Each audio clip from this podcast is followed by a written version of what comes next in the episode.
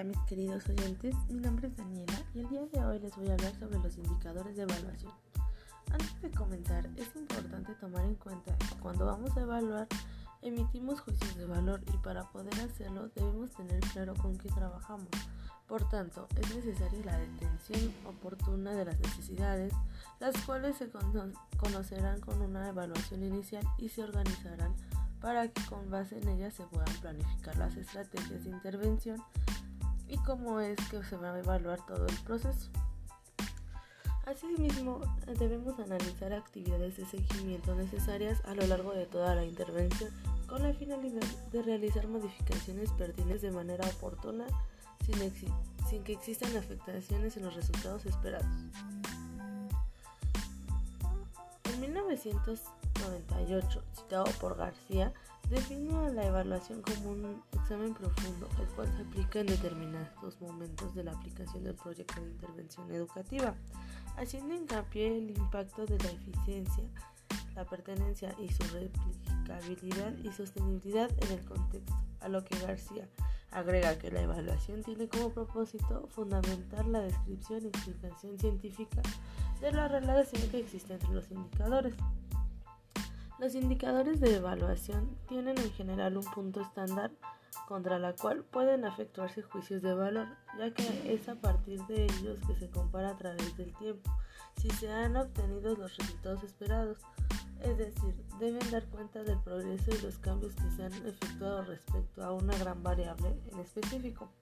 Por lo tanto, el indicador cumple una función tanto informativa como evaluativa en el proceso, facilitando así el análisis de tendencias y proyección del mismo sistema a futuro. La característica de los indicadores de evaluación implica que debe de ser independiente, es decir, no debe de ser utilizada el mismo indicador para medir diferentes metas u objetivos, sino que se debe de tratar con un indicador por cada meta que se desee conseguir en la intervención deben ser verificables, esto con el propósito de que sea posible identificar si el objetivo planeado se está cumpliendo o no. Tiene que contar con un cierto grado de validez. Esto se refiere a que mida lo que nosotros deseamos que mida, para ver que sea a través de este que se puedan mostrar los cambios en esta variable en específico.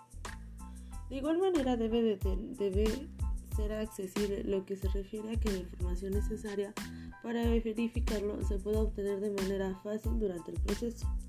Los indicadores deben de ser susceptibles a la comparación con el tiempo, ya que deben dar cuenta del progreso y cambio en el desempeño de cierta variable.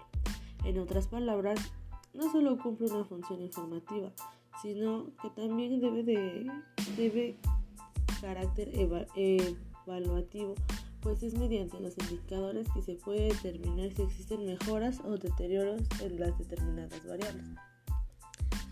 Sin embargo, también es importante tomar en cuenta lo que menciona Morduchowicz en el 2006, citado por García en el 2010.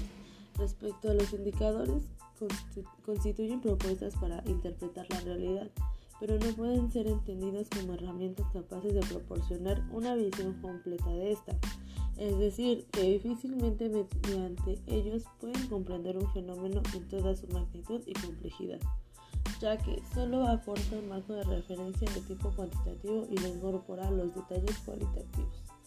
Por lo tanto, no es posible utilizar solo un indicador de evaluación para todo el proyecto, sino que serán varios y estos se encontrarán interrelacionados con el fin de obtener una comprensión clara y completa de la información agrupándolos y constituyéndose en lo que se conoce como un sistema de indicadores.